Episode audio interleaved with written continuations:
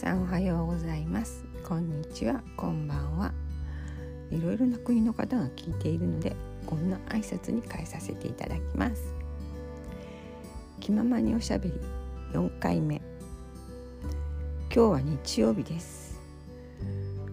夫は出勤なので夫を送り出した後にちょっとだけのんびりしてそれから家事を済ませまた今のんびりしている時間になっています。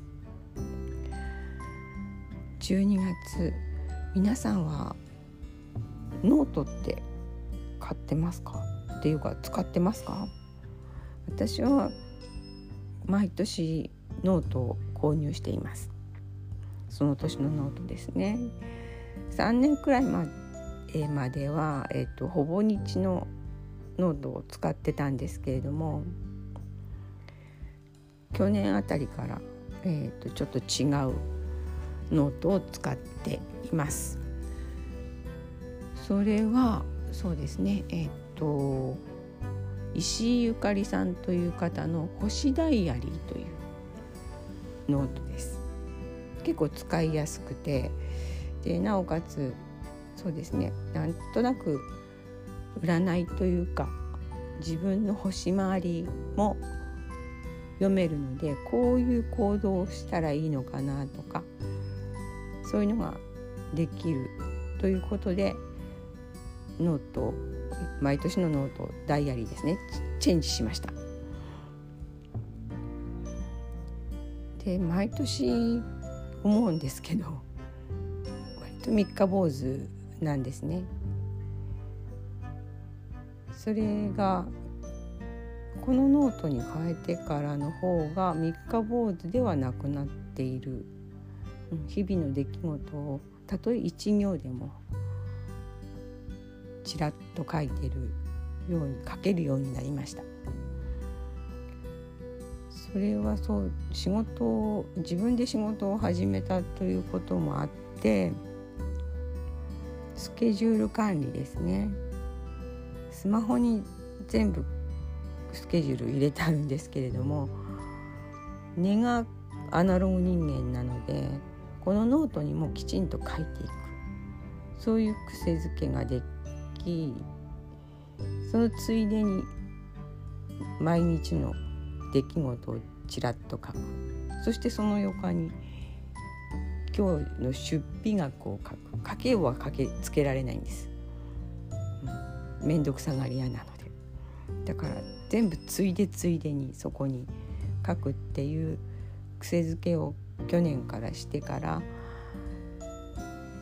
ダイアリーの三日坊主癖がなくなりつつあります。かといって出費額が減っているとか収入がどれだけ増えたか減ったかとかそういうことも認識できていないもう典型的なズボラ主婦ですね。なるようになるさっていう感覚で日々生きているアラカンでございます。ですから皆さんちょっと安心してください。どうにかなるもんです。一生懸命生きていれば。うん。そんなこんなで今日日曜日これからどうしようかなって考えていますが、うん、どちらかった部屋。ものをちょっと片付けようかなと思っています。片付けって思い出したんですけどよく人間関係の断捨離って言いますよね。それってどうなのかなって、うん、必要なことでもあると思うんです。ただ自分の感情でそれをしていいものか。というところをここ数日考えさせられています。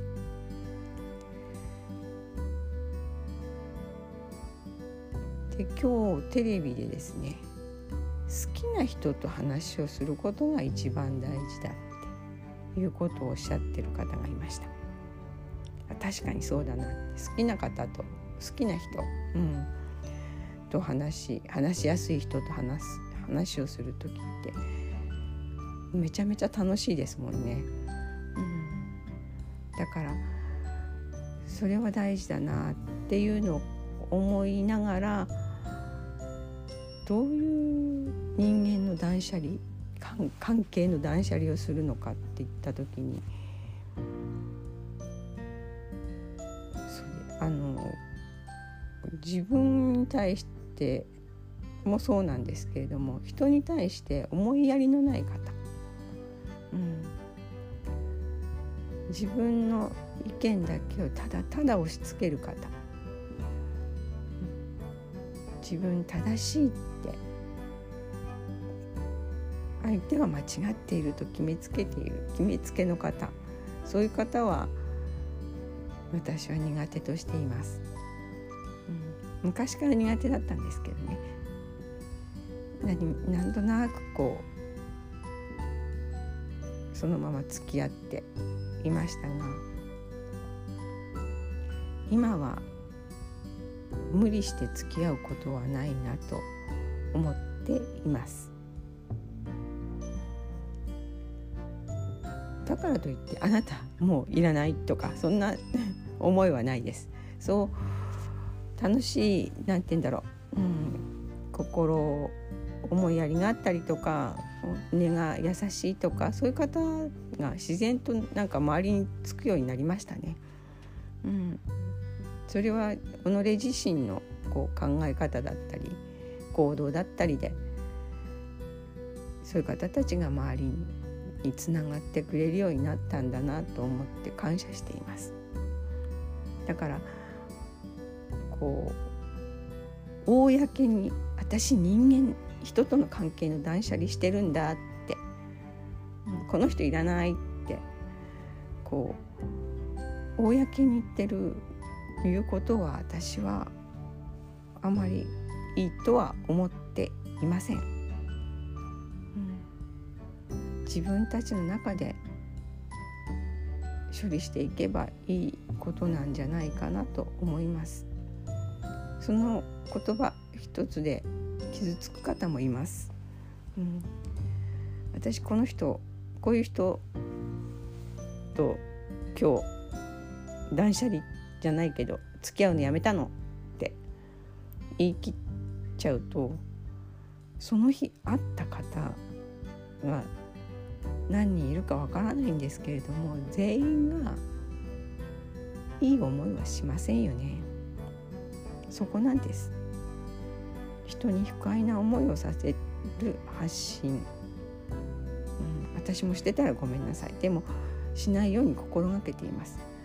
だから人を不快と思うような発信をしないことが大事なんじゃないかなって、うん、そこを気をつけていきたいなって思いながら人との関係、を整理していきたいなって思っています。また話グダグダになってますね。お前何言ってるんだっていう感覚で聞いてる方ごめんなさい。うん、そんな日曜日です。何度言ってるんだ？そんな日曜日っていう言葉を。うん、れからは。じゃねこれから。これからですね。えーまず目の前に積み重なっている。読んでいない本を整理し、うん、そして手つかずにいる2階の息子たちの部屋。お正月に息子が何かお友達を連れてくるそうなのでそこをどうにかきれいにしておかないと物置状態の部屋ですからね。それも今日あたりから徐々に手をつけて人が泊まれるくらいにしていきたいと思っています